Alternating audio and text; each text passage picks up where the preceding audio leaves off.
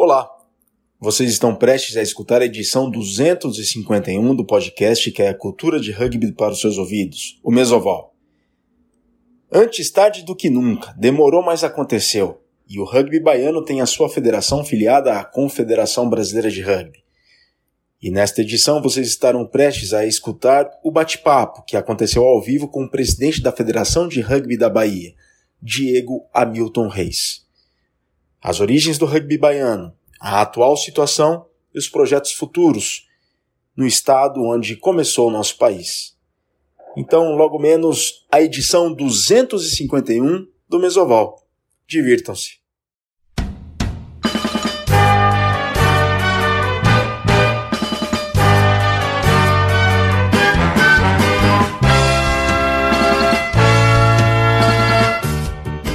Saudações ovaladas, nação centralina, formem o Scrum, o Ranking organizem a linha e vamos para a Mesoval de número 251. É isso aí, é a duzentésima, quinquagésima primeira edição do podcast que é a cultura de rugby para os seus ouvidos. Eu sou o Virgílio Neto, o Virga, e vamos mais uma vez a mais uma edição extraordinária do nosso Mesa Oval. A mesa está desfalcada, não, não temos os componentes habituais desta mesa, como o Chitão, como o Cole, como o Alê, como o Muralha, mas pretendemos fazer um mesa oval à altura da presença deles. Então, muito obrigado a todos vocês pela audiência, sobretudo pela paciência em estarem conosco. Excepcionalmente, este mesa oval está sendo às 6 da tarde pela hora de Brasília, 18 horas e 2 minutos pela hora de Brasília. É o Mesoval número 251 aqui pelo YouTube do podcast Mesoval e mais tarde estaremos nas plataformas através da Central 3 e também no site da nossa casa, que é a Central 3. Aliás, pessoal, ajudem a Central 3, colaborem com a mídia independente do Brasil, colaborem com os nossos parceiros, amigos e colegas de casa, a Central 3.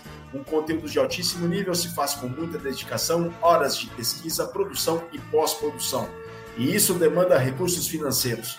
Você tem a chance de colaborar com a Central 3 através do site que está aparecendo aí na tela do seu YouTube, apoia.se barra Central 3. Uma vez mais, apoia.se barra Central 3 e vejam lá uma maneira de contribuírem regularmente com a nossa casa. São vários podcasts, não apenas de esportes, mas de filosofia, literatura, política nacional, política internacional, cinema, Bom, para terem uma ideia do conteúdo produzido pela Central 3, é só vocês acessarem central3.com.br. Uma vez mais, central3.com.br. Mas para fazerem a ajuda financeira regular, apoia.se barra central3. apoia.se barra central3.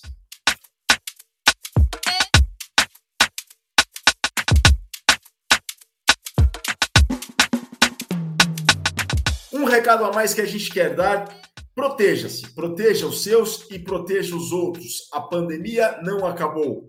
Usem máscara e sigam os protocolos. Vamos pensar no próximo com espírito associativo e agir coletivamente, em colaboração com os outros. O Mesoval tem sido gravado de casa, os nossos colegas também estão em casa, o nosso convidado, que a gente vai apresentar logo mais, também está na casa dele. O desafio é imenso, mas pouco a pouco temos encontrado saídas. Vamos respeitar o momento. A pandemia não acabou. Graças a Deus, o rugby volta aos poucos, as atividades, os treinos, os jogos, mas todo cuidado a pouco. Então vamos nos proteger. Antes de tudo, protejam-se, por favor. Pessoal, esta edição está sendo ao vivo, 6 horas e 4 minutos pela hora de Brasília. Muito obrigado a todos vocês. Queremos agradecer a audiência, a confiança de sempre para com o Mesoval. Na semana passada tivemos o do centésimo quinquagésimo episódio do nosso podcast, o Mesoval número 250, que contou com a presença do Monk, Paulo Neip, o Monk. Inclusive hoje, 8 de novembro, é aniversário do Monk. O Monk está fazendo 52 anos. Eu acho que ele é de 69, então se ele é de 50, 69, 69 52 anos. Monkey, um feliz aniversário, vida longa, saúde, paz, prosperidade. Um beijo para o Monkey, que é uma pessoa queridíssima do rugby do Brasil, não só do Niterói, lá do Rio de Janeiro, mas do, de todo o Brasil. é uma pessoa que tem, como a gente fala aqui nos convidados, o rugby no sobrenome. O convidado desta edição também tem o rugby no sobrenome, mas já, já a gente chega até ele. O que a gente quer falar antes é para vocês mandarem o seu jogo inesquecível para a gente contar aqui no Mesoval. A Dara, Dara, você me desculpa, a Dara mandou o jogo inesquecível dela, mas eu não parei para fazer o vídeo do jogo inesquecível dela, porque ela mandou algumas fotos e ela nos contou um pouco do jogo inesquecível dela. Então, Dara, eu garanto que para a próxima edição ao vivo não vai faltar o seu jogo inesquecível, tá? Eu te garanto, não vai faltar o seu jogo inesquecível. Enquanto isso não acontece, mande-nos a sua história para mesoval.contato@gmail.com. Mais uma vez, mesoval.contato@gmail.com e conte-nos o seu jogo inesquecível. Conte-nos escalação, arbitragem, onde foi, quando foi, placar, alguma curiosidade que teve no primeiro, no segundo, no terceiro tempo. A gente quer saber de vocês qual é o seu jogo inesquecível. E para isso, mande-nos por e-mail mesoval.contato@gmail.com.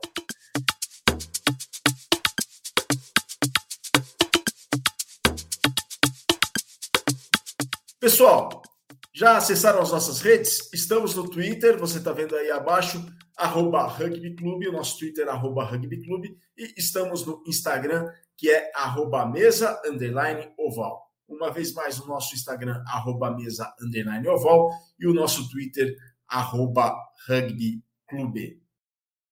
Turma, este mesoval vai tratar do rugby em um dos estados mais importantes da federação, Onde começou o Brasil, aliás, né? O estado da Bahia.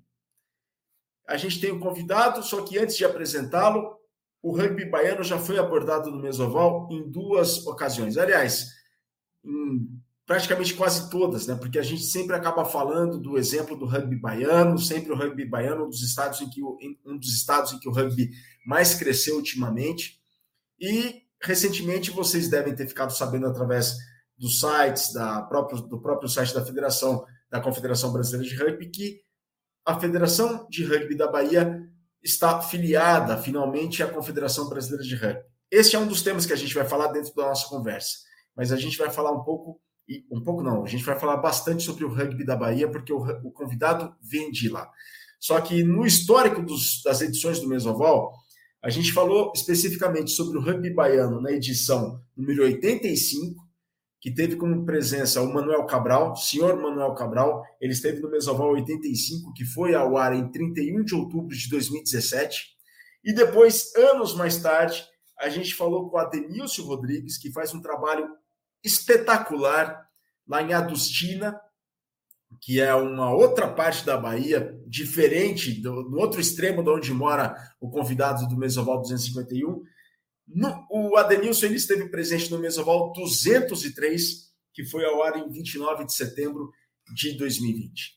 E para falar mais sobre o rugby do belíssimo estado da Bahia, que tem aproximadamente o tamanho da, do território da República Francesa, a gente convida aqui ele, que há muito tempo a gente queria tê-lo convidado, mas por questões de agenda e de programação a gente não convidou, calhou da filiação da Federação Baiana para a Confederação Brasileira de Rugby também dentro dessa ideia de falar mais sobre o rugby naquela região do país. É com muita satisfação e prazer que a gente traz aqui o Diego Hamilton Reis, da Federação de Rugby da Bahia. Diego, muito boa tarde, obrigado pelo seu tempo, é uma honra tê-lo aqui conosco.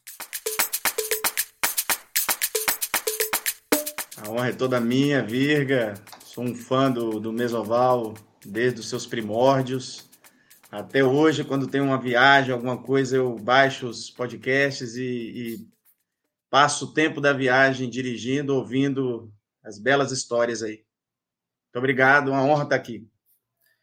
A honra é toda nossa, Diego. A honra é toda nossa. Vamos falar então do rugby da Bahia. Claro que o processo de filiação está dentro, tá dentro, do, tá dentro da, da pauta, mas, para quem não te conhece, conta um pouco mais a sua história. Quem é Diego Hamilton Reis? De onde você veio? De onde você fala? E como é que foi sua história dentro do rugby? Tem sido, venho... tem sido sua história. Tem sido. E vai ser muito longo ainda. Eu venho de Teixeira de Freitas, é uma cidade aqui no extremo sul da Bahia. E hoje falo de Porto Seguro, que é a cidade que eu moro há quase 20 anos. Na verdade, não nasci aqui por um capricho. Acabei é, nascendo em Teixeira de Freitas, só que vivi em Teixeira de Freitas a minha infância e adolescência toda. E lá em Teixeira de Freitas, na, no meu colégio, no IFA, Instituto Francisco de Assis, eu tive a sorte de ter um excelente professor de educação física, é, considerado na região um, o melhor professor de educação física da região do Extremo Sul, é, que é o professor Luizão, é, ou Luiz Lessa, o nome dele. E o Luizão chegou para mim quando eu tinha. Eu só fazia natação e fazia educação física escolar. Ele chegou para mim quando eu tinha 14 anos, eu nem tinha 14, tinha 13 anos, e falou assim: Diego, você vai jogar handball na seleção do IFA, né, do meu colégio, e, e os treinos começam, sei lá, daqui a duas semanas. Eu falei, mas Luizão, não sei jogar, eu não sei jogar nada de handball, todos jogam aqui na, na, educação física. Não, você vai jogar e você vai ser um ótimo jogador de handball. E, e eu, eu fui nessa. Eu comecei em todos os treinos, eu não faltei nenhum treino nos dois primeiros anos, nenhum treino. Inclusive, eu ia eu ia para a escola treinar, que era, no, era à noite o treino, estudava de manhã. Eu cheguei várias vezes lá e não tinha treino no dia, porque ou eu não tinha visto que não tinha treino, ou, ou falhou ali alguma comunicação. E, e, me apaixonei pelo handball e continuei fazendo natação. Depois entrei no basquete, aquela fase que a gente faz vários esportes, mas o handball sempre o primeiro esporte. E fui, fiquei assim no handball durante 14 anos da minha vida. E, e entrei logo para a seleção de, de handball de Teixeira de Freitas, é, foi, o, foi o atleta mais novo a, a entrar. Eu, eu lembro que meu primeiro jogo eu tinha 15 anos, jogando pela seleção adulta de Teixeira, um Jogos Abertos do Interior, que na, na época era, era a principal competição esportiva da Bahia. Estava jogando o Zonal, o Zonal Extremo Sul, e, e aquilo para mim foi uma coisa maluca. Assim. Uma coisa, uma experiência única, parecia que eu estava no meio de gigantes, mas quando o juiz apitava, eu só jogava, só jogava handball e era igual a eles, então foi uma experiência muito grande. E foi assim, foi tudo sempre, sempre fui muito novo assim nas equipes que eu participei. E fui continuando, continuando com o handball, fiz, aí vim morar em Porto Seguro, me formei em administração, fui trabalhar na hotelaria, depois fui trabalhar na indústria de, de uma indústria de celulose, na área de sustentabilidade, mas na minha área de formação, depois fui para auditoria interna, e ali ficava tentando ainda jogar handball, joguei pela seleção de Porto Seguro, joguei Campeonato Baiano, joguei o que um jogador amador poderia jogar de competição no handball. Só que nesse período, ainda quando eu estava na hotelaria, eu assisti alguns jogos da Copa do Mundo de, de, de rugby, em 2007. 2007, né? Você e eu, falando. É, 2007, a famosa Copa do Mundo 2007. E eu lembro do comentarista, que depois de uns anos eu fui descobrir que, foi, que era o Martoni, ele falando que ele, ele, quando um jogador pegava na bola, ele falava: ah, esse jogador é formado em engenharia é, era, a maioria dos jogos eram dos Pumas, que a gente tava, que eu estava vendo. Aí depois o Contepome pegava na bola e falava: Eu, Felipe Contepome, ele é formado em medicina, mas joga na Irlanda. E aquilo ficou, aquilo ficou na minha cabeça, porque assim, até então as experiências que eu conhecia de jogadores que estudavam ou, ou eram formados, é, né, que tinham suas graduações, tinham sua carreira profissional, eles não podiam ser jogadores é, do seu esporte. Ou você escolhia a carreira, né, de formação ou, ou esporte. E, e aquilo me chamou a atenção. E me chamou a atenção o jogo, me chamou a atenção uh, o respeito, aquela coisa toda. E aquilo, de certa forma, ficou hibernado ali, hibernado ali na minha cabeça, ali ficou com um tempo parado ali. E no final de 2011, eu estava em São Paulo, estava em Santos, fui assistir o Mundial de Handball Feminino que teve no Brasil, o único até hoje. Ah, é verdade, e... eu lembro, eu lembro. É, eu tava lá, eu fui, eu assisti em São Paulo, no, no Ibirapuera, e assisti alguns jogos em Santos. E aí, quando acabou o último jogo que eu que tinha na minha programação, eu estava com minha, tava com minha esposa, que também é, é do handball, Aline, é, e estava com meu filho do meio, de um ano de idade. E aí eu lembro que eu falei assim, bom, acho que agora já dá para já dá para pensar em outra coisa, porque o handball já tinha eu já estava vendo que não dava mais por tanto que eu queria e por que ele me oferecia. E aí veio o rugby, aí veio, vinha aquelas propagandas da Topper, é, né, com aquela brincadeira, e no final o rugby, esse esporte vai ser grande no Brasil, e aquilo ficava, parecia que era uma mensagem para mim, né, como eu estava falando antes, né, Vega? Parecia que era um, uma voz falando, Diego, sai do handball, eu acho que você já deu sua contribuição para o handball, é, e vai para o rugby, que o rugby vai precisar mais de você, e você vai precisar do rugby bastante. Era um sinal. E era, era, era um sinal, exatamente. E era assim que eu encarava. Eu ficava às vezes pensando, falei, cara, não é possível, cara. Não é possível. Aí eu chegava no computador, digitava rugby, aparecia shield de rugby, subeco, um bocado de empresa de rugby, bola de rugby, jogo de rugby, portal do rugby, tudo rugby. Aí eu, tá bom. Aí fiquei com aquilo, e fiquei, fiquei ali pensando, pensando, e conversando com a família, porque e conversando com as pessoas que eram próximas a mim, em termos de esporte. E a maioria das pessoas, ah, Diego, você é maluco, você vai deixar um esporte que você né, cultivou a vida toda e tudo, não sei o quê, para ir para um outro esporte. E aí eu descobri o seguinte, Virga, que em Porto Seguro não tinha um jogador de rugby, um treinador de rugby, não tinha um árbitro de, não tinha ninguém ligado ao rugby em Porto Seguro. Então aquilo de certa forma falou, bom, se eu, se, se eu realmente quero mudar de esporte, é, eu tô com um desafio enorme na minha mão. É, e não era a experiência que eu tinha no handball. O handball ele está todo estruturado no Brasil, não só o handball, com vários outros esportes. Mas o, o rugby não estava. Então eu demorei mais alguns meses para eu me convencer de que eu deveria fazer esse, esse abrir esse caminho aqui em Porto Seguro.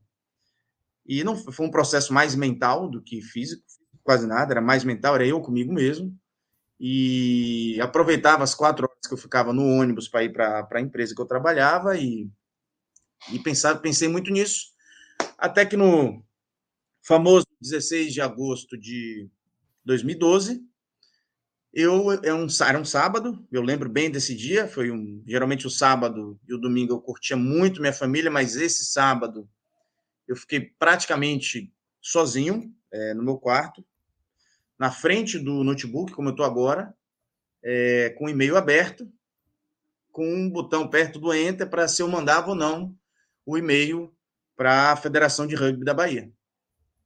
E aí lá para umas 5 horas da tarde, depois que eu já tinha saído do quarto, já tinha almoçado, já tinha já tinha conversei de novo com minha esposa e aí eu resolvi mandar.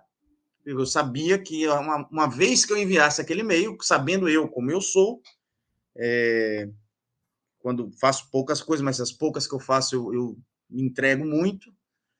E, e eu mandei um e-mail. Mandei um e-mail para a federação perguntando: é, Federação, eu quero montar um clube de rugby aqui em Porto Seguro. É, vocês podem me ajudar? Foi basicamente isso. Era um e-mail curto, duas frases. E, para minha surpresa, em menos de 24 horas, a, o presidente da federação, naquela, naquele ano, me respondeu. Logo em seguida, me ligou e a gente tem uma bela amizade até hoje, tem muitas histórias. Era o, era o primeiro presidente da federação, de lá para cá já foram quatro comigo. E o, o Nilo, que mora em Senhor do Bonfim, que me ligou e a gente e foi me falando, foi me falando, você precisa criar um, uma associação e você precisa disso, e quando é que você começa o treino? E eu nem pensava no treino ainda. Eu queria primeiro estruturar para começar, para começar bem, né? se eu percebi que isso não ia acontecer, mas também não podia começar de qualquer jeito. Então eu demorei mais oito meses para fazer o primeiro treino de rugby de Porto Seguro, que foi no dia 12 de março de 2013. É, inclusive no dia do aniversário de um dos nossos atletas aí, que é o Pantera, não sei se ele está vendo, mas mandar um abraço não só para ele, mas para todo mundo aqui do Porto Seguro Rugby Clube. Bom, Diego, e então aí, essa história é. já tem essa história já tem quase 10 anos, né, da Quase 10 anos. Que, que, que, ano que vem faz 10 anos. Vamos, vamos ver o que, que, a gente vai fazer aí. Que bacana. E foi assim que eu comecei no rugby.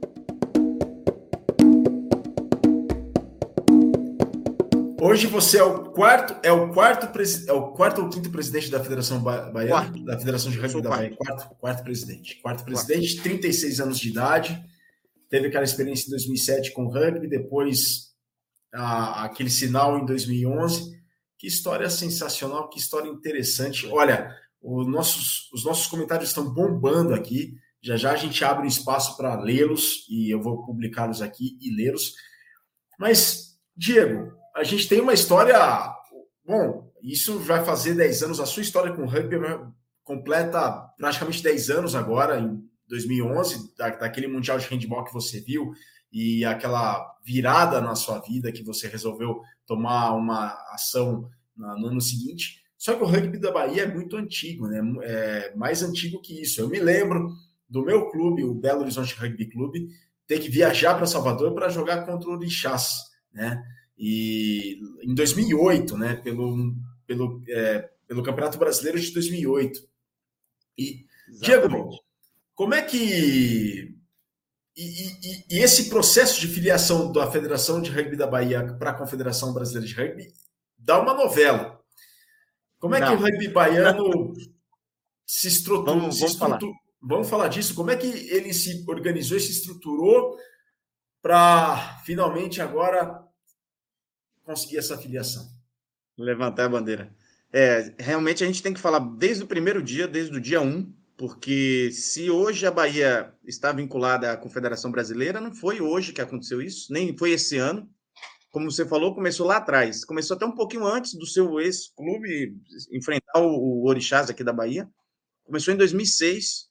Aliás, se a gente mesmo na história, há relatos né, até do, do século passado, comecinho do século passado, é, ter tido atividade de rugby aqui em Salvador, aqui na Bahia, pela colônia de britânicos que tinha, era pouca, né? mas tem relatos.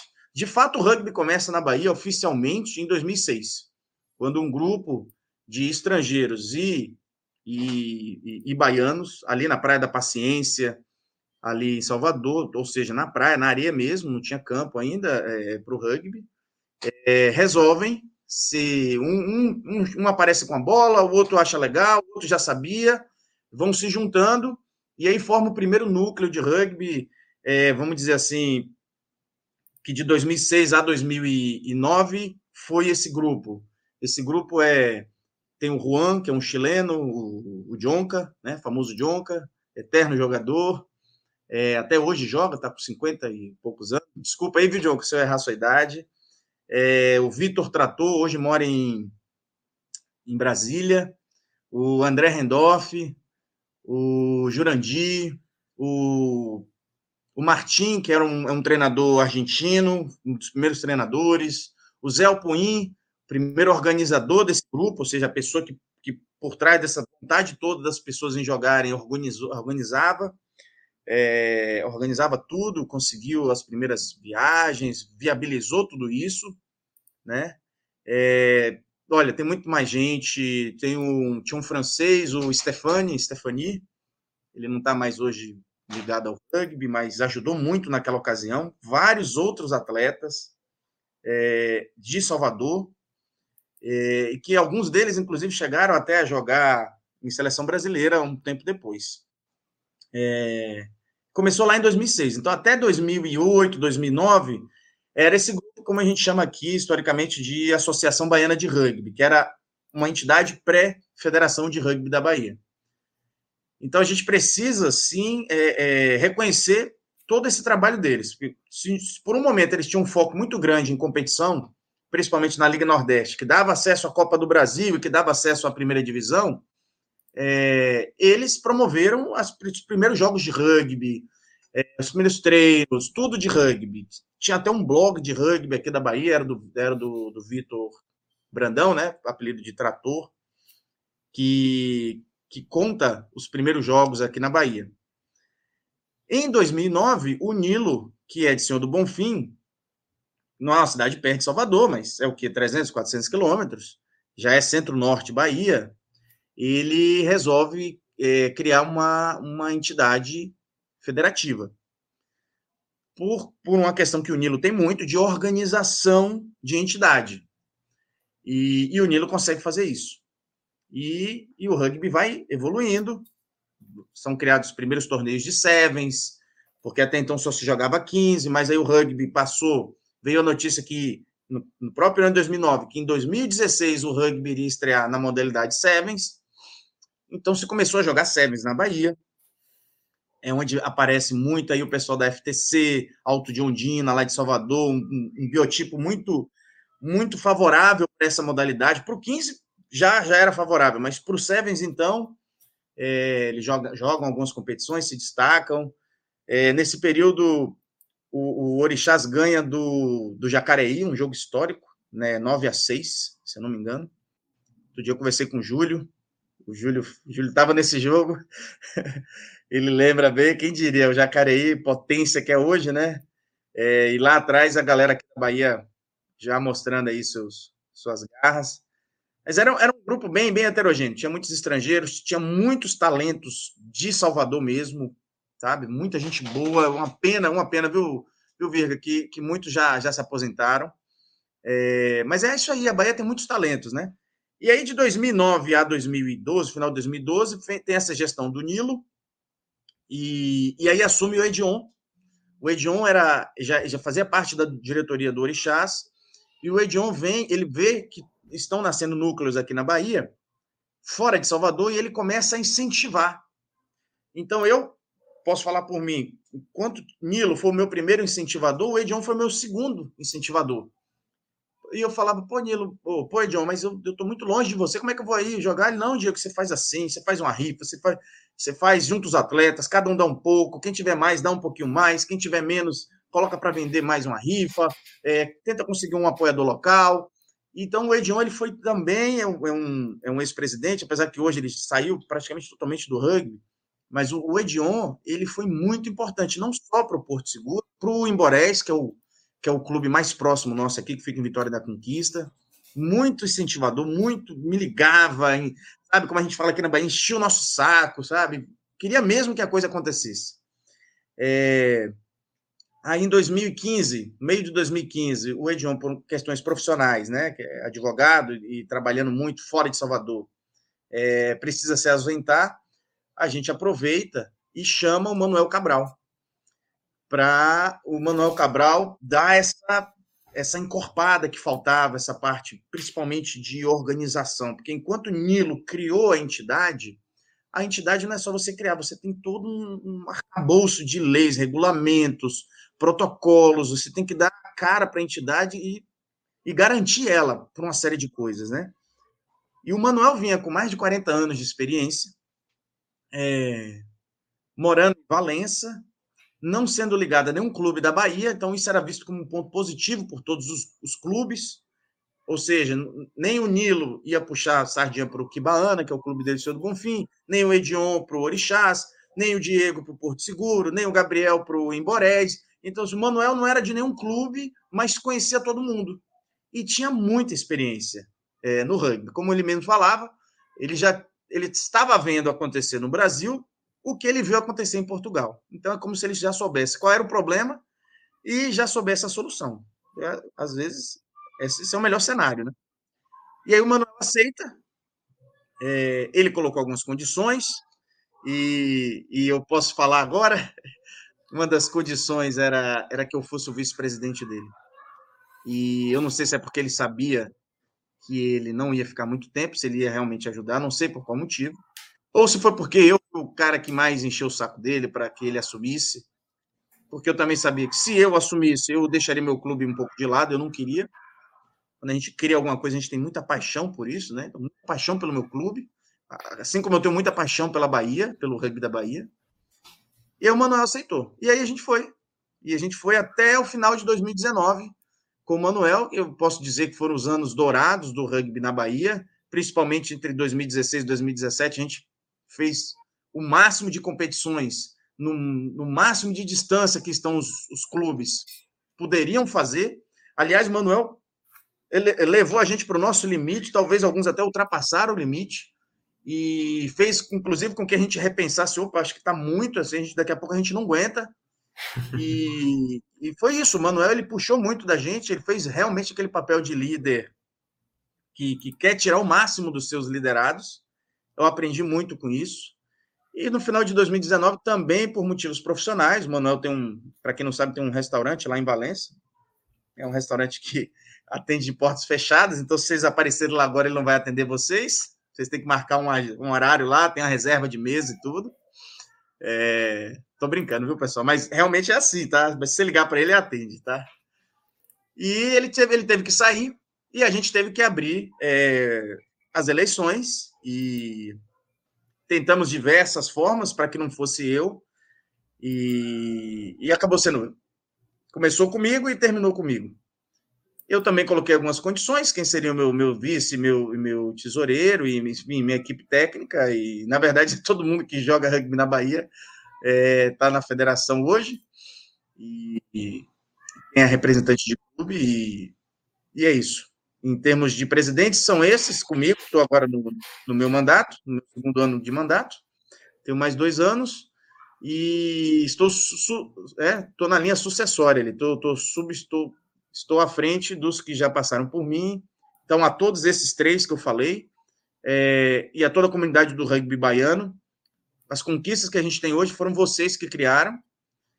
É, como eu costumo dizer, Virga, a, a, minha impressão que eu peguei a bola nos 5 metros do engol, dei um mergulho ali, e estiquei o braço no meu único movimento que eu tenho depois que eu vou no chão e fiz o try na linha.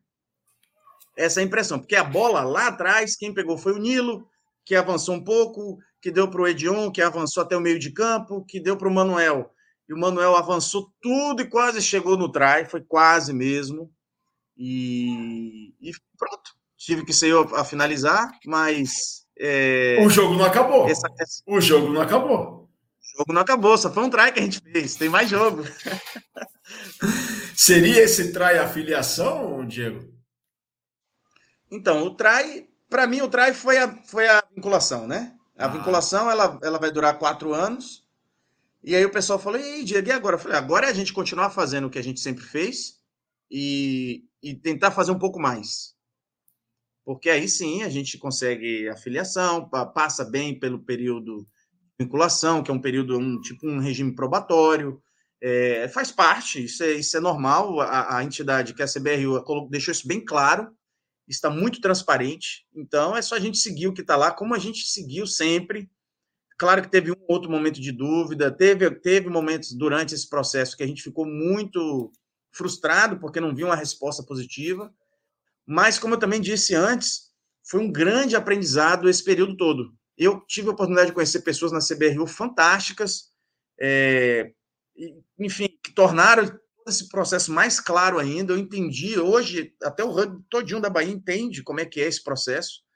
E talvez mais na frente a gente fale um pouco sobre isso, né, Virga? Outras entidades que queiram seguir esse caminho, a Bahia está à disposição, porque a gente acredita que o rugby ele tem que realmente ser mais consolidado no, no organizado, país, né? Organizado. Mais organizado, né? É mais então... é, é, é, não tanto dentro de campo, você tem que ter o lado fora de campo bom também. É, a impressão e... às vezes que dá é essa. O pessoal quer ser muito dentro de campo, quer ser muito campeão do torneio, quer ser muito, ah, eu sou o único é, daquela região que estou lá, entendeu? Eu sou, eu sou, não, isso é dentro de campo. A gente tem que ter um olhar também fora de campo. Senão dentro de campo não rola. E esse processo aí teve que obedecer quais critérios para o rugby baiano ser consolidar a filiação, Olha, Diego? O, o, uma das vantagens da gente, quando o Manuel veio, foi que o Manuel ele tem uma capacidade tremenda de análise documental e, enfim, ele tem diversas qualidades, mas ele, ele destrinchou os artigos principais do Estatuto da CBRU para entidades que queiram se filiar. Então, a gente, de início, a gente já sabia o que, que a gente tinha e o que a gente não tinha. Então a gente tinha o desafio menor de manter aquilo que a gente já tinha e o desafio maior de buscar o que a gente não tinha. Então foi de dois, o ano 2016, meio de 2015 a 2016 foi praticamente para a gente atender o que a gente não tinha. Então era escola de árbitros, escola de treinadores, torneios regulares de sevens, torneios regulares de 15. A gente tinha tudo isso, mas era, não era daquela forma formal, organizada, quem era o, o coordenador, quais eram as datas definidas, qual é a antecedência e tudo mais. E, e, pronto, quando a gente, no final de 2016, tinha tudo aquilo que em 2015 a gente não tinha, nós criamos um dossiê, mais ou menos desse tamanho de páginas, é, enviamos fisicamente e enviamos é, por e-mail para a CBRU naquela ocasião. Confesso que a gente deu um pouco de azar, porque o Brasil, a, a, o Brasil Rugby naquela época, a CBRU, ela passava por um outro momento, ela estava naquelas guinadas de ranking, é, a seleção de 15 saltando várias posições no ranking, então muito foco no alto rendimento, é, é, vitórias inéditas sobre várias seleções, as Iara jogando circuito mundial, Olimpíadas, então uma série de coisas. E realmente a Bahia, nesse, nesse sentido, a filiação da Bahia não, não ficou como prioridade. O Manuel ficou daquele jeito, né? Muito, muito chateado, e a gente está aqui tentando acalmar, mas também apreensivo. Até que veio a primeira ligação, a primeira troca de e-mail, e aí sim, aí veio a auditoria. Eu lembro muito bem que a auditoria foi aqui em Porto Seguro, e, e eu, eu já tinha trabalhado em auditoria, então, assim, é, é, ao mesmo tempo que era, era tranquilo para mim, é, tinha aquele, aquele apoio à auditoria, cara. Eu sei como é que é isso. Se alguma coisa que der errado, ela pode, e for no parecer da auditoria, isso pode prejudicar a gente. E foi mais ou menos assim: era um torneio que a gente tinha de Sevens aqui na Bahia, era a primeira etapa de Sevens de 2018. E, e começava no sábado, uma hora da tarde. Quando foi sexta, nove horas da noite, eu estava numa travessia de balsa de Porto Seguro para Arraial da Ajuda, é, e não recebeu um prêmio porque a gente ajudou uma entidade com rugby, a, a uma entidade que promove perda de peso de forma saudável, a gente ajudou com o Rugby Fit, a gente recebeu um prêmio lá por isso, e um cara me liga e fala, olha, eu sou da CBRU, estou aqui em Porto Seguro e quero todas as súmulas do jogo, quero isso, quero aquilo, quero isso, foi pedindo tudo. E eu, na travessia da balsa, eu só lembro de olhar assim para ele, ele falou o nome dele, Thomas, Tomás Moreno. Falou: Olha, Tomás, eu tô aqui na travessia, daqui a pouquinho eu te ligo. Aí desliguei, liguei pro Manuel na hora. Manuel, tá acontecendo isso, isso e isso, o cara tá aqui já em Porto Seguro. E aí? E aí, pai, aquele jeito dele, e aí, agora, pai, filiação, pai, ele é preocupado com a filiação e tudo. E aí, pai, como é que estamos? Falei, Manuel, tá tudo tá tudo ok. Você lançou as súmulas, os atletas estão sabendo, tá todo mundo ok, os dirigentes já mandaram tudo. E amanhã vai ter ambulância, amanhã vai ter médico, amanhã vai ter terceiro tempo, amanhã vai ter o campo tá reservado, amanhã vai ter árbitro nível 1, vai ter árbitro nível 2, amanhã vai ter árbitro de gol, vai ter água para todo mundo. Então, é isso, vamos fazer o um evento. Não vamos fazer nada diferente. Talvez, é, eu lembro de ter falado isso para ele. É, talvez se a gente tentar uma coisa diferente aqui, vai dar errado, mano. Vamos fazer o que a gente faria sem, sem muito pensar que ele tá aqui e tá olhando a gente. Não tinha como, que ele tava lá. É um cara sensacional, Tomás Moreno, não sei se está vendo. Até hoje trabalhando na CBRU, mandar um abraço para ele. Um abraço. E foi isso, foi exatamente assim que aconteceu. Ele chegou no estádio, se apresentou, pediu as súmulas, eu entreguei e expliquei para ele como é que ia funcionar o evento. E foi isso, ele viu o evento todo, aconteceu, teve jogo masculino, teve feminino, e aconteceu tudo. Participou do terceiro tempo com a gente e, e me, me mostrou um pré-relatório, olha, alguns pontos legais que ele viu, outros pontos que a gente podia melhorar. Eu acho que foi, foi muito positivo e passei para o Manuel, o Manuel ficou aliviado. E aí que tá, a gente pensou que depois dessa auditoria ia vir a filiação e a gente já estava empolgado, e isso era só abril de 2018, Virgo. é, só. isso, era, isso tem, tem mais de três anos, né? Tem mais de três anos, cara. Então, é assim, quando alguém falar para você tenha paciência, realmente acredite no que a pessoa está falando. É, tenha paciência. Então, a gente talvez estava um pouco impaciente. O Brasil, né? Porque nenhuma federação tinha conseguido isso. E nesse período, o que aconteceu? Tinha um ponto que a Bahia não estava atendendo, que eram era? os árbitros nível 2 a gente tinha entendido pelo estatuto que era só ter um árbitro nível 2, não precisava ser o World Rugby, podia ser um nível da Bahia, podia ser um nível Brasil, enfim. Um nível, um nível 2, para diferenciar do nível 1 um para o nível 2. E a CBR falou: não, é nível 2 World Rugby e, e, vocês não têm. Na verdade, a gente só tinha um árbitro, que é o, que é o Cello, o Marcelo Blanco, lá de, de Recife, que apita aqui na Bahia. E precisava, então, de mais um de, perdão, de mais três, que na época o estatuto da CBR pedia quatro árbitros nível 2. Então esse foi o ponto que ficou. Sempre foi o ponto que, que vamos dizer assim, impediu ou que travou a afiliação da, da Bahia. Sempre foi a quantidade de árbitros nível 2. Até que no próprio, no, no próprio no ano seguinte, a CBRU muda o estatuto dela altera algumas coisas e reduz de quatro para dois árbitros nível 2 por entidade filiada. Então a gente antes estava buscando mais três árbitros nível 2, formar três árbitros nível 2 aqui na Bahia. Agora a gente só precisava formar mais um. A gente vai lá e forma dois árbitros. A gente envia quatro árbitros para um curso de nível 2, dois deles passam, que foi o Gabriel e o Bernardo. Gabriel Couto, de Vitória da Conquista, Bernardo Ordones, de. Tá aí. É, é, é, esse, é esse documentário, não é? Desse documentário aí embaixo? Exatamente. Ele aí apitando aí, ó, Gabriel.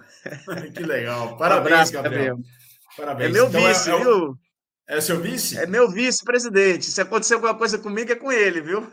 Então é o Gabriel e quem que é o outro árbitro nível 2? É o Bernardo Ordonhas, de Salvador. Bernardo, ah, aí... ele é professor da UFB, é, mora em Salvador. Ah, tá. Ele, ele, ele, a nacionalidade é, pelo sobrenome, a nacionalidade dele Olha, deve ser brasileira, né? Não, ele é, ele nasceu na Argentina, mas ele veio para cá para o Brasil muito cedo, mas muito aprendeu cedo. rugby aqui no Brasil. E em Florianópolis, se eu não me engano.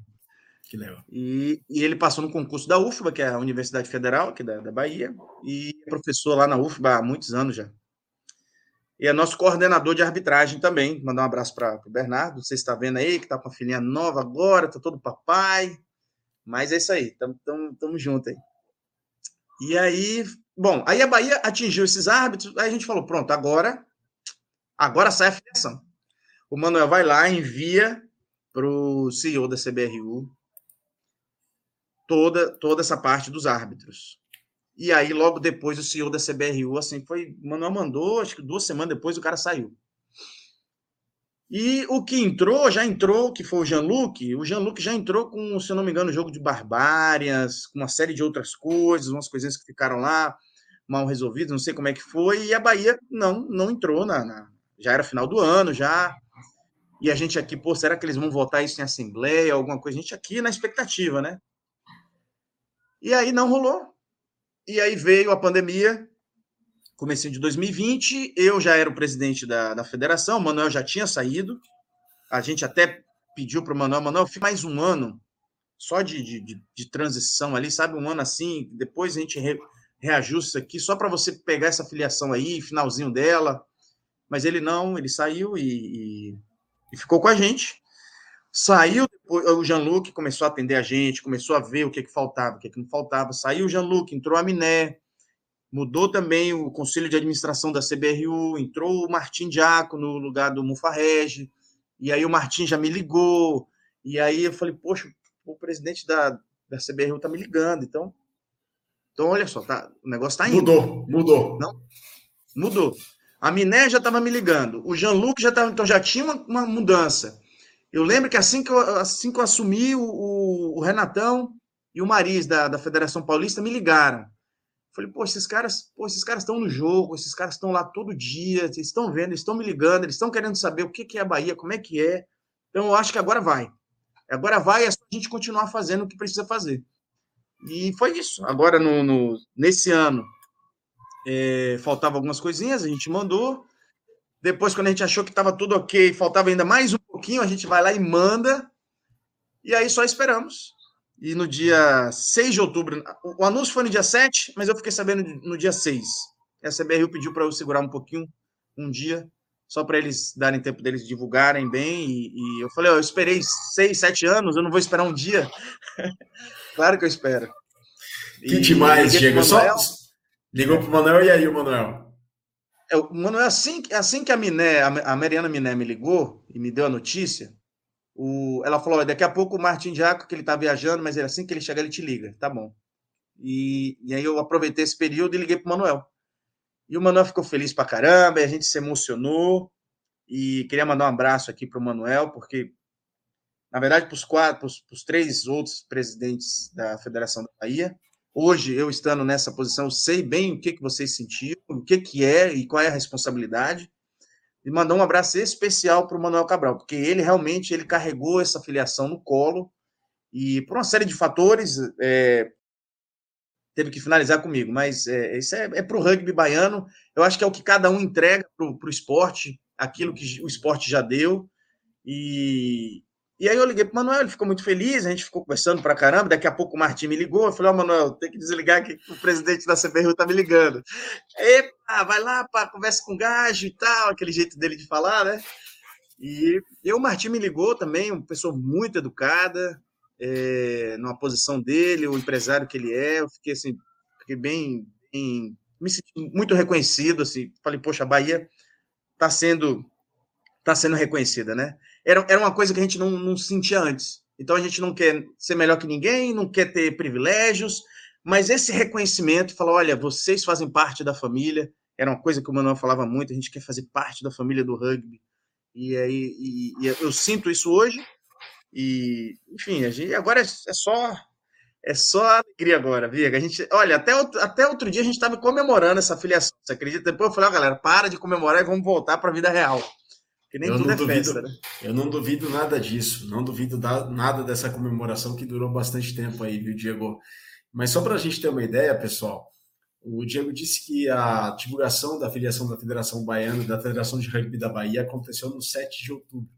Mas a filiação mesmo, 6 de outubro, e 6 de outubro é uma data importante para o rugby do Brasil, porque foi em, foi em 1 6 de outubro de 63 que foi fundada a União de Rugby do Brasil, antecessora da antiga Associação Brasileira de Rugby, né, ABR, que depois foi sucedida pela CBRU, a Confederação Brasileira de Rugby. Então, 6 de outubro é um dia importante. Lá em 63 foi a primeira vez que foi fundada em nível nacional uma entidade de administração do rugby do Brasil, a antiga URB, que durou de 63 a 72, aí se transformou em ABR de 72 a 2010, e aí em janeiro de 2010 a ABR passou a se chamar Confederação Brasileira de Rugby. E atualmente são sete as federações estaduais vinculadas à Confederação Brasileira de Rugby. Além da Federação de Rugby da Bahia, a gente tem Minas Gerais, Paraná, Rio de Janeiro, São Paulo, Rio Grande do Sul e Santa Catarina. Então, são essas as sete federações é, filiadas, estaduais filiadas à Confederação Brasileira de Rugby, só que a gente tem rugby aí espalhado por todo o país, graças a Deus. Aí cada, cada estado no seu tempo procura a filiação, busca a filiação da sua federação estadual à Confederação Brasileira de Rugby.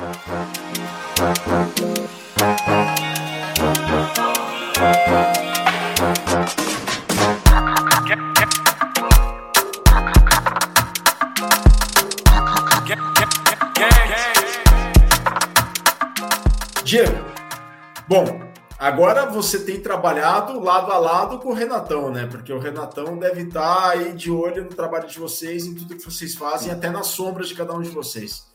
Como é que está sendo agora é, Bom, fazer parte da família vocês sempre fizeram parte. Agora faz parte de uma maneira legal, talvez, não sei, por assim dizer. Formal. Formal, formal, melhor. Mas é... como é que está sendo agora esse trabalho em conjunto de maneira oficial com o rugby do Brasil?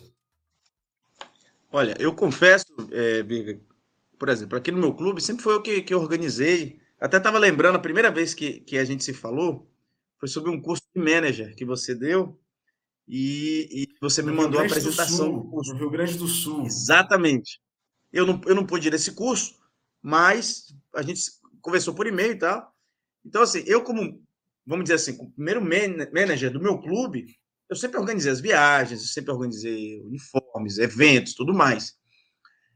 Agora, agora sim, a gente chegou na, na, na vinculação com a CBR e tudo. Agora vem, Copa Cultura Inglesa, Bahia nunca participou. BR Sevens, Bahia nunca participou. Masculino, feminino, nunca participou de nada de torneio nacional da CBRU. Agora vem tudo. Eu falei, caramba, cara. O Renato outro dia fez uma apresentação. A Bahia está em todas as competições nacionais. Tem lá uma sigla, BA. Falei, meu Deus, é tudo Bahia? Tudo para Bahia isso aí? Mas assim, que é legal ótimo, isso, é um ótimo, que legal. Que é ótimo. Feliz. É ótimo, é um ótimo problema, porque agora assim, eu ligo para as pessoas e, e, dou boas notícias. Só que depois eu falo agora é o seguinte, agora, essa boa notícia para acontecer tem que acontecer isso, isso e isso. Então assim, para a gente está sendo uma nova uma nova Bahia Rugby, assim, uma nova década. A gente começou essa década realmente com novas, são novas competições, tanto nacionais quanto estaduais. A gente teve que mudar algumas competições aqui na Bahia para atender essas vagas é, da CBRU. São novas pessoas que eu converso.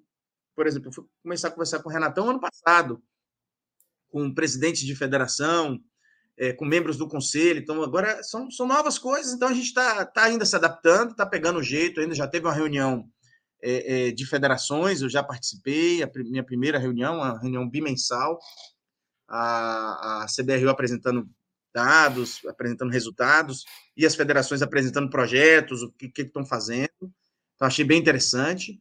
E está sendo tudo novo. Viga, mas sabe aquela coisa nova? É como se a gente tivesse chegado agora numa casa nova, está conhecendo os quartos, as luzes, onde é que é a área, como é que são as pessoas que, que já moram lá. Então tá assim, tá, tá sendo, tá, tá muito romântico, tá bem legal. A gente não vai conseguir levar a equipe para o BR Sevens, mas vai levar para a Copa Cultura Inglesa. Estamos fazendo já o primeiro esforço aqui da Bahia, é, sem recurso ainda, mas possivelmente para o ano que vem já a gente já capta recurso para mandar uma seleção mais estruturada, para ficar uma coisa mais, mais legal, né? Não ficar totalmente naquele amadorismo de ficar pedindo o tempo todo, ficar pedindo, pelo amor de Deus, coitado da gente. Que isso, isso é uma coisa que as gestões da Bahia nunca tiveram. Então, é, a gente já sabe como é que a banda toca. A gente não vai ficar é, pedindo o tempo todo. É claro que vai chegar alguma hora, se a coisa apertar, a gente vai falar com as pessoas mais próximas, mas se existem caminhos legais, editais, públicos, é, leis de incentivo, recursos incentivados, enfim, a gente vai buscar esses caminhos porque é isso que tem que ser feito. É essa a diferença de um clube ou uma federação, ou até uma confederação, que quer fazer a coisa acontecer de forma legal, como as legislações aqui no Brasil permitem, da, daqueles que querem ter o resultado dentro de campo o melhor possível, mas fora de campo não. Então, isso já fica um recado para clubes e federações que queiram realmente entrar no esporte. Isso não é brincadeira, você tem que estar tá bem, tem que contratar, às vezes, vai ter que contratar alguma consultoria, se não tem expertise nessa área. A Bahia está fazendo isso, então, é, a gente entende que isso faz parte, até pelo nosso planejamento estratégico que prevê que daqui a 15, 20 anos a Bahia não esteja onde está. Porque se a gente ficar onde a gente está, a gente não vai garantir a nossa evolução. A gente precisa sim querer algo maior. Então vamos parar, vamos parar nesse planejamento estratégico, porque a gente vai voltar nesse planejamento estratégico depois da leitura de alguns comentários. Devia ter feito isso antes, mas agora, com mais de 50 minutos de Mesoval 251, vamos para os comentários. Está conosco Antônio Gabriel Santos, está conosco o Wallace, Gabriel Couto, a gente já falou aqui, o Árabe, um abraço para o Árabe também está aqui conosco o Baeta lá de Pescara, na Itália. Cada hora o Baeta está em um lugar. Inclusive o Baeta, um abraço para o filhão dele que fez um try no último fim de semana pelo Girona Rugby lá na Espanha. Um traizaço, ele mandou o um vídeo aqui para mim. Vou, eu, eu, preciso colocar o, o vídeo do try dele, do try do filho dele aqui. Baeta, um abraço. Tá aqui o Antônio Gabriel Santos, falou rugby, rugby urra, já comentou aqui. O Marcelo, o Marcelo tem uma, uma pergunta para ser feita, depois a gente vai ler por último, tá? O Yuna Calazans, o Van Diesel P90, André Soares, o Wallace Ferreira, o Jonathan, o Nilo, está aqui conosco, ex-presidente da FRB. Primeiro presidente. Primeiro presidente da FRB.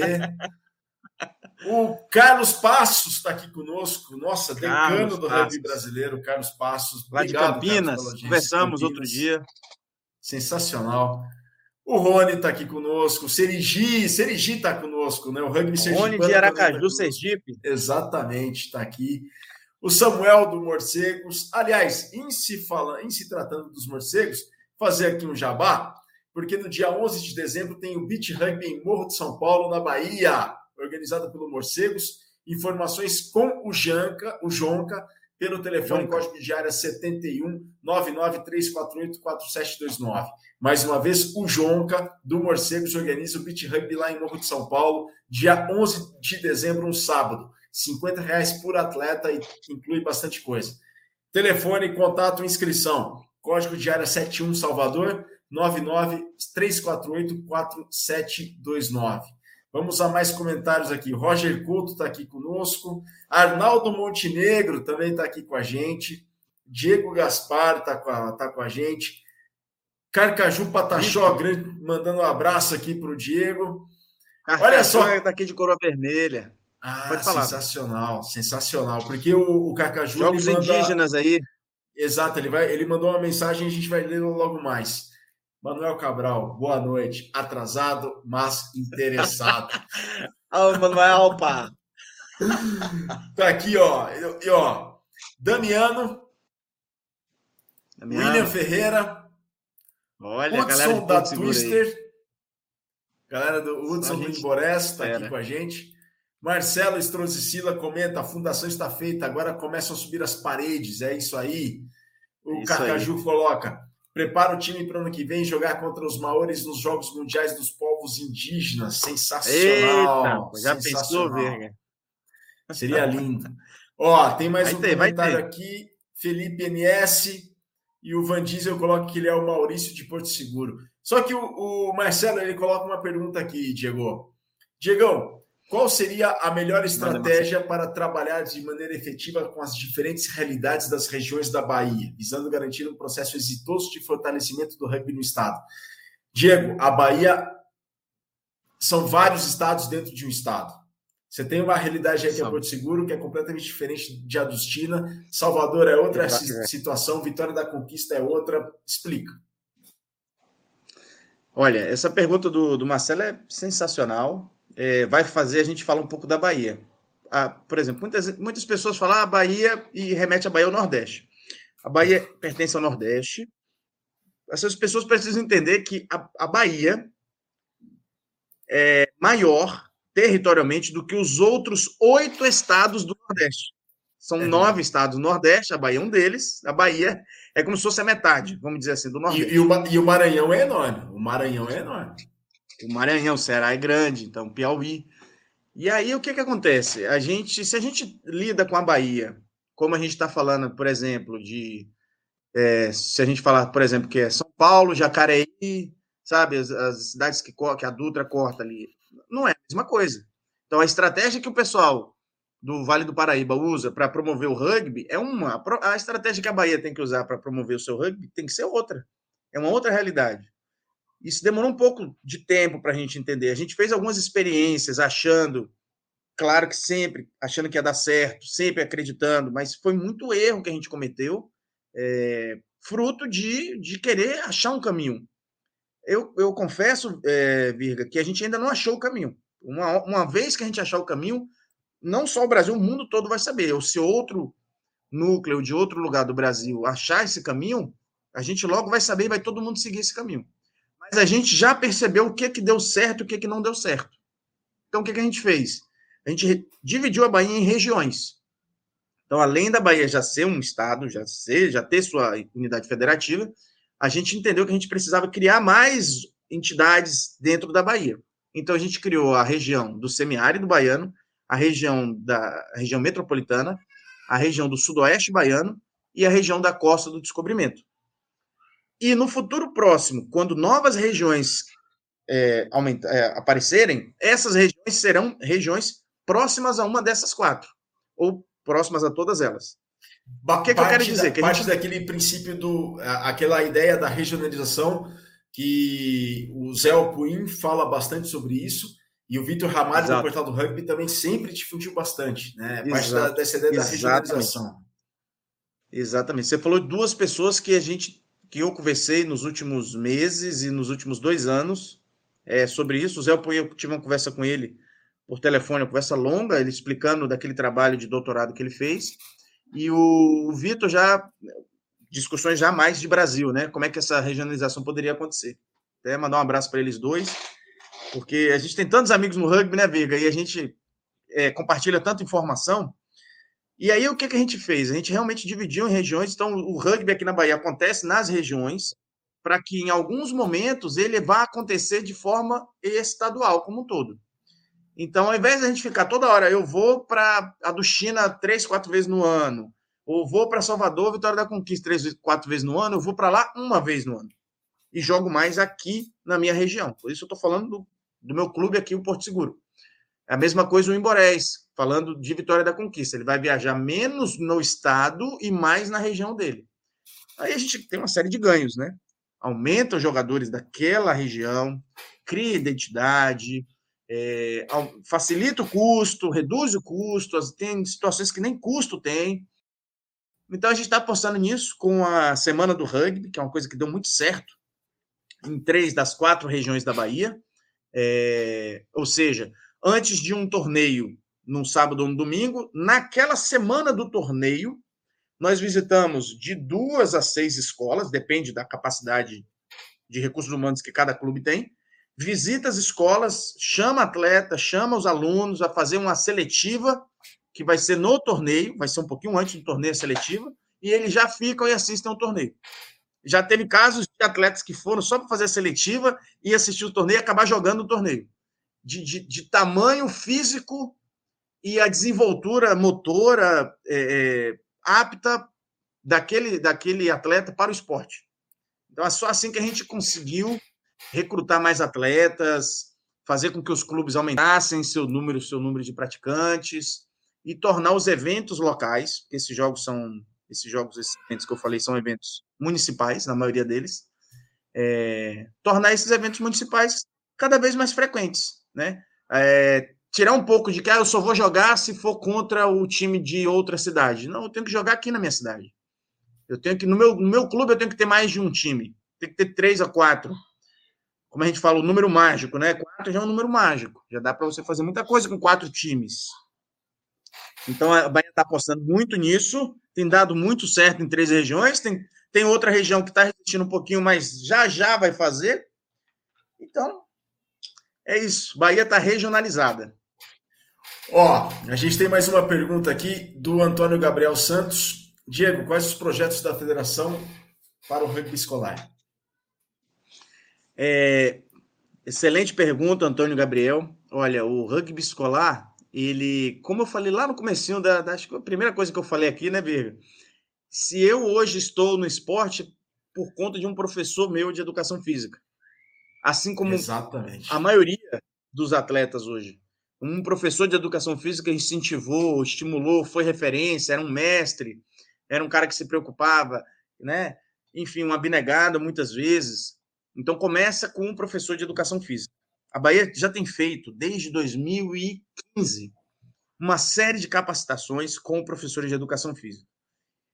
Eu, eu pessoalmente, em 2017, só em um núcleo territorial de educação, que é como divide a Secretaria Estadual de Educação da Bahia, os núcleos territoriais, são 27 na Bahia.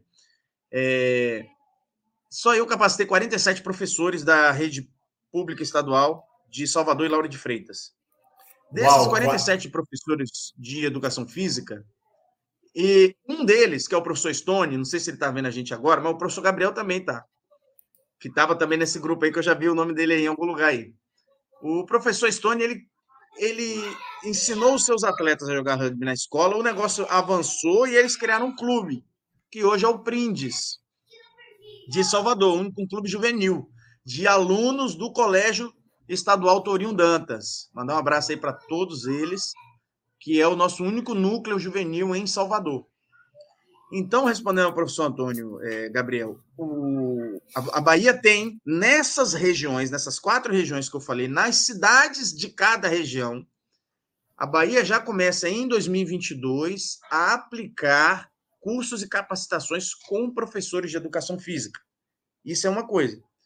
E ela vai promover a Semana do Rugby em cada uma dessas cidades. E o professor de educação física é uma ponta fundamental nesse processo. Porque uma coisa é o clube chegar na escola e convidar os alunos, outra coisa é o clube chegar na escola, conversar com a diretora, conversar com os professores de educação física e falar: quero que todos vocês participem disso, e os alunos também. Então, assim dá muito certo. Como deu certo em Adustina, com o nosso professor Adenilson Rodrigues, nosso diretor de desenvolvimento, que você já entrevistou ele, né, Virga? Tem uhum. outra história fantástica, já foi contada aqui que é um, professor de educação física que, numa cidade de 15 mil habitantes, conseguiu ter hoje o, a, maior, a maior taxa de atletas por treino em um clube da Bahia. Né? Ali no Adostina, 60 pessoas é pouco, é o dia que vai menos pessoas a treinar. Né? Um, é, mesmo, um número é que alguns clubes no Brasil não têm. Eu sei que tem clubes é, de referência no Brasil que esse número é ultrapassado muito, Mas, é, como a Bahia está evoluindo ainda, né? Isso é um número muito bom para a Bahia. E a gente quer que todos os clubes da Bahia tenham esse número para cima. Pessoal, é, o Mesoval 251 está chegando na reta final. Eu tenho mais uma pergunta aqui para fazer para o Diego, mas só aqui alguns, algumas curiosidades, alguns detalhes antes da gente partir para o papo derradeiro. O Adenilson ele teve no Mesoval 203, então para quem tiver aí procurar no, nas plataformas de, eh, de podcasts, é o Mesoval 203, que foi a hora 29 do 9 de 2020. Se vocês quiserem procurar também, o Mesoval pode ser encontrado nesse site que está aí embaixo, central3.com.br barra category, barra podcast, barra mesa, traço oval. Lá vocês buscam pelo o Mesoval 203, está lá a edição do Adenilson, do Adustina, e também a edição 85 do Manuel Cabral, em 31 de outubro de 2017. Também só um comentário que eu quero fazer aqui, porque o Diego falou da. Do, até, inclusive, tem um comentário aqui do professor Stone, do Samuel, ele coloca: o professor Stone lutou muito para o rugby juvenil em Salvador crescer.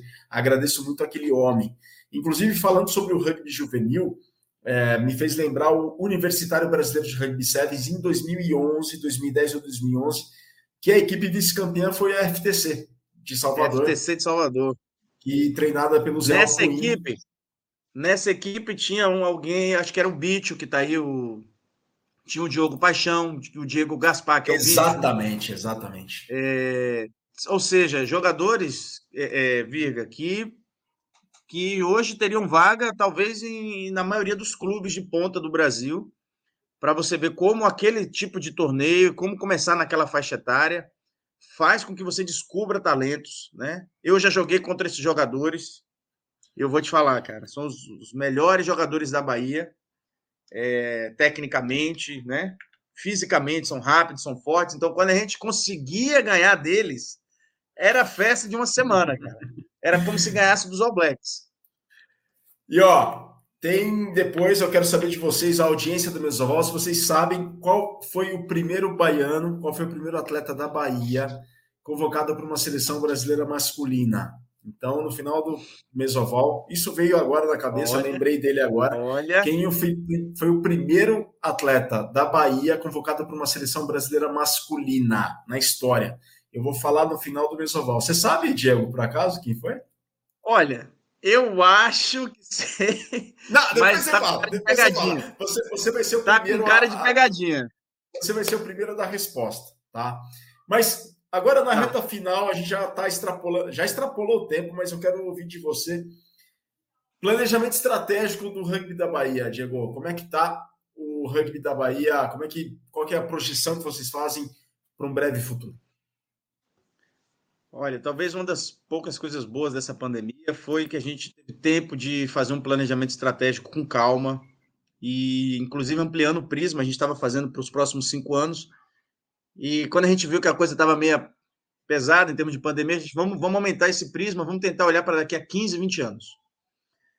Então, daqui a 15, 20 anos, a gente quer que a Bahia tenha uma estrutura profissional, pelo menos com uma equipe e de técnicos e atletas para a gente chegar lá, aí a gente, a gente olhou lá na frente e agora a gente né, vamos olhar para trás o que a gente precisa fazer. Então a gente precisa chegar no semiprofissionalismo antes e chegar no amadorismo mais empoderado. Então isso vai passar por fortalecimento dos clubes de rugby na Bahia, fortalecimento das regiões de rugby na Bahia, é, criação de seleções regionais como principais equipes da Bahia, aí adotando o modelo neozelandês, é, sul-africano e australiano. É... Melhoria nas captações de recursos públicos. Na Bahia tem uma superintendência do esporte chamada Sudesb, que é o principal parceiro de entidades esportivas, e a Federação da Bahia está começando a ter contato com a Sudesb, a gente já tem reunião lá presencial, já teve representante deles aqui, e, e, e engraçado que foi assim, uma semana depois da vinculação com a CBRU, o, o subsecretário da Sudesb me ligou para falar de um projeto de rugby e eu dei essa notícia da CBRU, assim, as portas se abriram mais ainda. Então, Virga, é, o que eu posso falar, esse, esse recado é para a comunidade do rugby baiano. É, continuem jogando rugby, os clubes busquem mais atletas, os treinadores tornem melhores treinadores, façam um coach nível 1, coach nível 2, busquem conhecimento.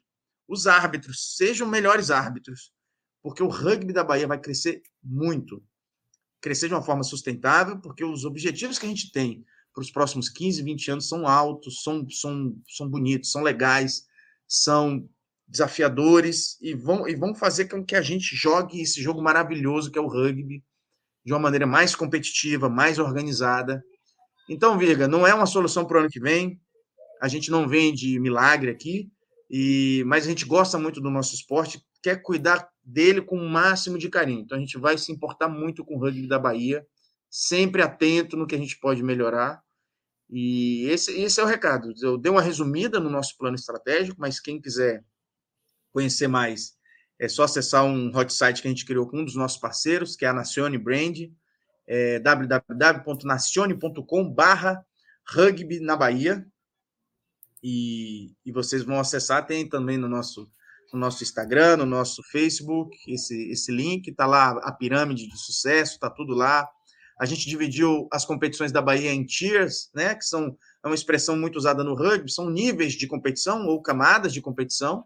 Então a gente vai desde o tier 4, que são jogos municipais, ao tier 1, que são de seleções regionais, antes da gente chegar no semiprofissionalismo e no profissionalismo. Então a gente tem aí quatro níveis dentro do amadorismo do rugby que o atleta sabe o caminho dele, o treinador sabe o caminho dele, sabe a época do ano que ele joga, sabe a época do ano que ele vai jogar uma competição de maior intensidade, porque vai selecionar atletas, sabe uma época do ano que ele vai jogar uma competição de menor intensidade, porque ele vai estar tá chegando atleta novo e ele vai ter que vai, vai misturar atleta experiente com atleta novo, para justamente dar aquela aquela cancha, né, que o pessoal fala, né, aquela aquele ritmo de jogo, aquele, enfim, introduzir o, o novo atleta para o esporte. Então é isso. Tem muito trabalho para fazer. As madrugadas têm sido longas e que eu, eu, eu, eu tenho eu tenho eu sou empresário, eu tenho eu sou professor também. Eu tenho outros outras profissões, então o tempo que me sobra é a madrugada para trabalhar para a federação. E, mas tem sido, tem sido bem interessante, né? Algumas pessoas se assustam recebendo mensagem minha de madrugada. Eu também me assusto quando alguém me responde de madrugada, é, mas a maioria me responde de manhã. Então, se acostumem, tá, pessoal? vou continuar mandando mensagens na madrugada, porque é o horário que a gente tem disponível. E você é empresário de que setor, Diego? Hoje eu sou sócio, sócio proprietário do Kings Grill, é um restaurante aqui no centro de Porto Seguro. Ah, o é... que, que vende? É, é, restaurante do que aí, do Kings Grill, Diego? A gente vende, são mais de 12 opções de carne, mariscos, carnes vermelhas, carnes nobres, mas também sai petiscos, muquecas, tradicional muqueca baiana, bobó de camarão. Aqui é muito é bem versátil, é para atender o, esse público gigante que vem para Porto Seguro todo ano, que é uma cidade turística. É, tem uma outra dinâmica, como você falou, né? Diferente de Adustina, diferente de Salvador, diferente de Vitória da Conquista, é, mandar um abraço aí, pessoal de Vitória da Conquista, uma cidade, a terceira maior cidade da Bahia. Fantástico ter rugby lá e as pessoas que fazem o rugby lá. Aliás, todas as pessoas fazem o rugby na Bahia, né? É, sem elas, nada disso acontece. Nada disso acontece. Tem muita gente com muita vontade querendo fazer rugby. E a gente está aqui para abraçar todos vocês, pessoal. Aí, ó. O Kings é top aí. Até os clientes aqui estão mandando mensagem. Ó, oh, pessoal, e tem aí o um abraço para o Ricardo, Ricardo que mandou uma mensagem da Nacione. É, Ele, tem o, grande Ricardo. O, o site para vocês terem uma ideia do, dos projetos da, da Federação Rugby, Rugby da Bahia tá aí, eu tinha colocado errado, mas é nacione.com barra project barra Bahia Rugby. Isso. Esse daí é o, é o da mudança de identidade visual que a Nacione fez para a Bahia. Fantástico isso daí, uma grande mudança digno do tamanho da Bahia. Obrigado, viu, Ricardo? Excelente trabalho. Ó, agora para fechar mesmo, Diego, a última pergunta, a última coisa aqui. É... Bem rápido, hein? O que, que você espera do Vitória Rugby Clube? Sua palavra ficará eternizada. É o árabe que pergunta. Que o Vitória se filie à Federação de Rugby da Bahia. É só o que eu espero.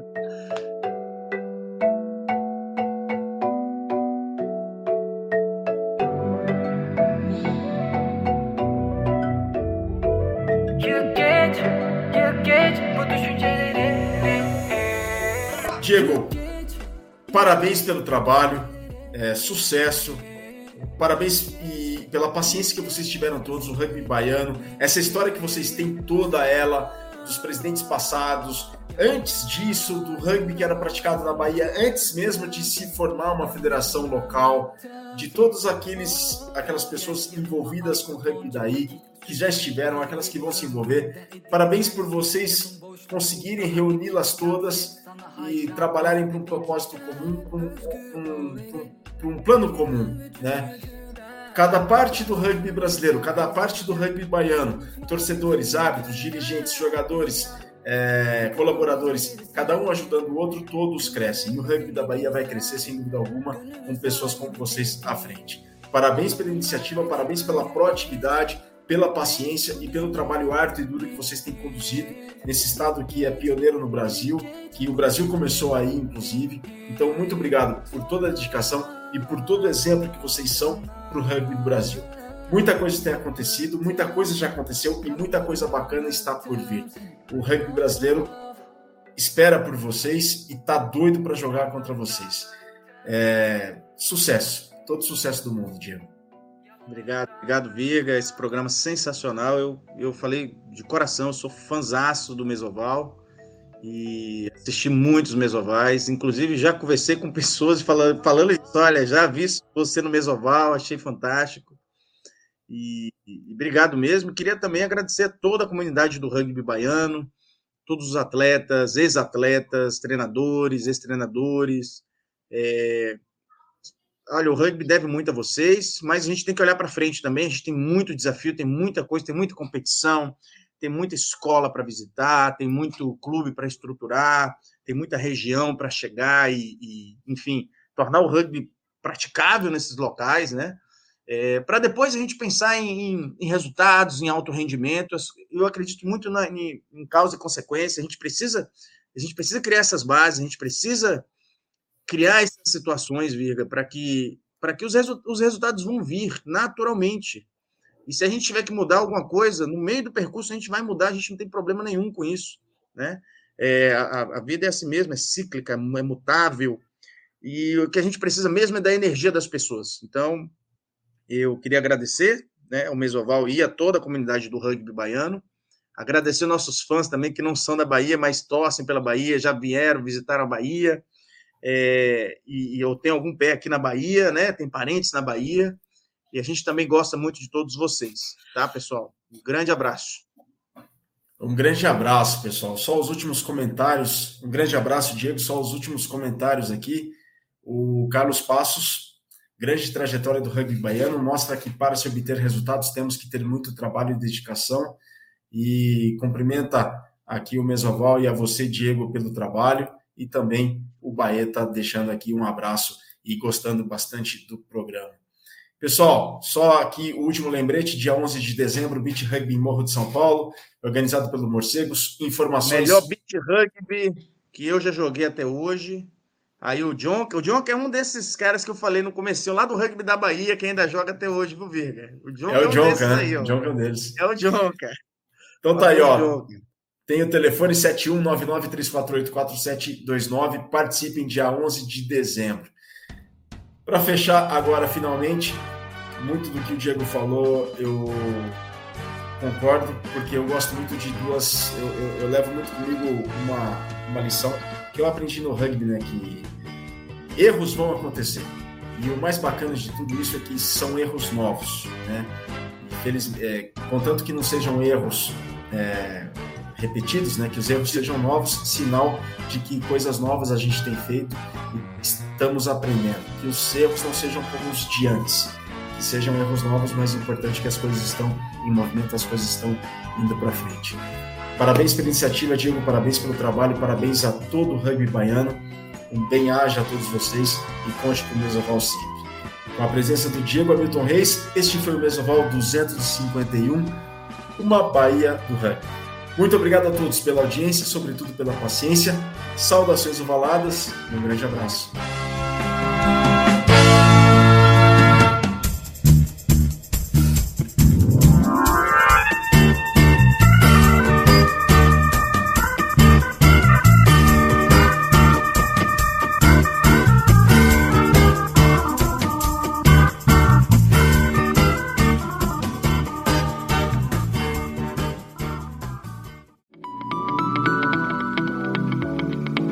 Programa que você acabou de ouvir tem a produção da Scrum Prod.